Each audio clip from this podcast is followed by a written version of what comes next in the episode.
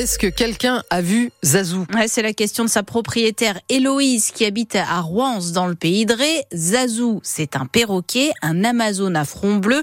Pour tenter de le retrouver, la jeune femme a lancé un appel sur Facebook parce qu'elle y est très attachée. C'est ce qu'elle vous a confié, Céline Loiseau. Le perroquet d'Héloïse a un plumage vert et jaune avec un peu de rouge et au-dessus du bec du bleu.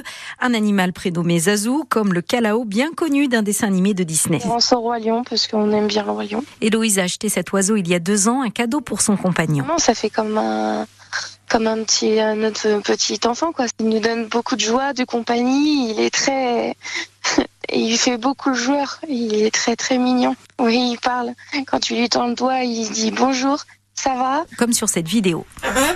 Mais vendredi, alors qu'Héloïse est dans son jardin avec Zazou. Je faisais l'exercice avec mon perroquet pour l'entraîner euh, à faire du vol libre. Il était sur mon épaule. On était en train de faire des exercices euh, pour faire euh, des allers-retours entre dehors et dedans pour lui apprendre à être en confiance. Et là, tout d'un coup, bah, il y avait un chat qui lui a fait peur. Du coup, il s'est envolé sur euh, le plus grand chêne qui est à côté. J'ai pour le rappeler, prendre sa friandise, son jouet préféré, attendre toute la journée. Ça n'a rien changé. D'où l'appel d'Héloïse sur les réseaux sociaux, invitant ceux qui auraient aperçu ou récupéré Zazou à la contacter. J'ai besoin enfin, qu'il qu revienne dans notre famille, qu'il rapporte de la gaieté. Et vous avez la photo de Zazou sur francebleu.fr à la page Loire-Océan, les coordonnées de sa propriétaire aussi, si jamais vous pouvez l'aider. Au nord de la Loire-Atlantique, ce sont les gendarmes qui lancent un appel à témoins après la disparition d'un monsieur de 73 ans à Safré. Il est parti chercher du pain en voiture hier matin et depuis plus rien. Des recherches ont eu lieu ce matin en hélicoptère au-dessus des zones inondées, mais elles n'ont pas permis de le retrouver.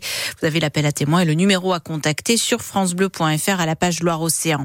La mairie de Nantes a dû être évacuée ce matin après un un mail menaçant reçu vers 9h comme la semaine dernière. Les agents ont déjà pu reprendre le travail. Le niveau de l'eau semble avoir commencé à baisser en Loire-Atlantique et en Vendée. Même s'il pourrait remonter d'ici la fin de la semaine après déjà des inondations hier et une vingtaine de maisons touchées à Nord-sur-Erdre, Éric et Guérande. Une vingtaine de personnes évacuées aussi.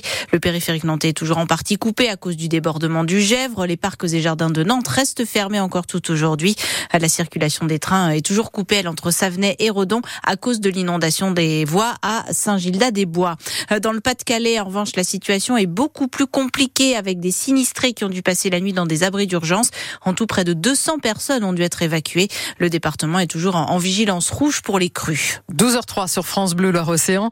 La dernière étape de l'extension du stationnement payant est franchie à Nantes. Ouais, avec les horodateurs qui fonctionnent depuis hier dans le quartier Chantenay, il est à son tour passé en zone jaune. 1,50€ l'heure de stationnement alors que jusque-là c'était gratuit et ça fait râler une partie des habitants et des commerçants du Bas-Chantenay à Mertran.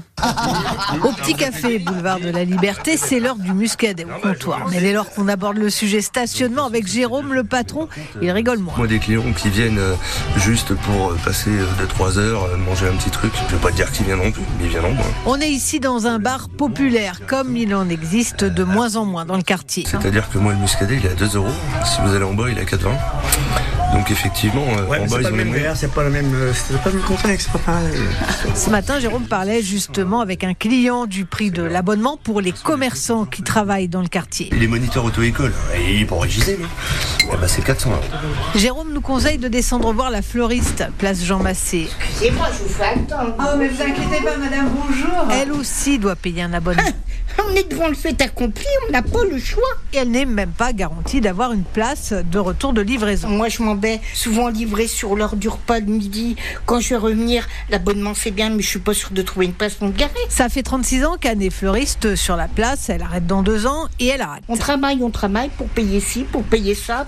Ils nous réinventent toujours des trucs. C'est des petites sommes à chaque fois, mais c'est ça, plus ça, plus ça. Il y en a marre. Et la mairie de Nantes explique que si le quartier Chantenay est devenu payant à son tour, c'est pour limiter le phénomène des voitures ventouses et pour pousser aussi les gens à prendre davantage les transports en commun. Euh, nos volleyeurs nantais et nazériens jouent ce soir, premier match de l'année en championnat. Les Nantais quatrième du classement se déplacent à côté de Bordeaux chez l'avant-dernier Saint-Jean-d'Iliac. Saint-Nazaire est de son côté à Nice face au douzième du classement. Euh, ce soir, il y a aussi du foot avec le trophée des champions. Entre donc le champion de France en titre, le PSG et le vainqueur de la dernière Coupe de France Toulouse. Et même si on est déjà à la moitié de la Ligue 1 2023-2024.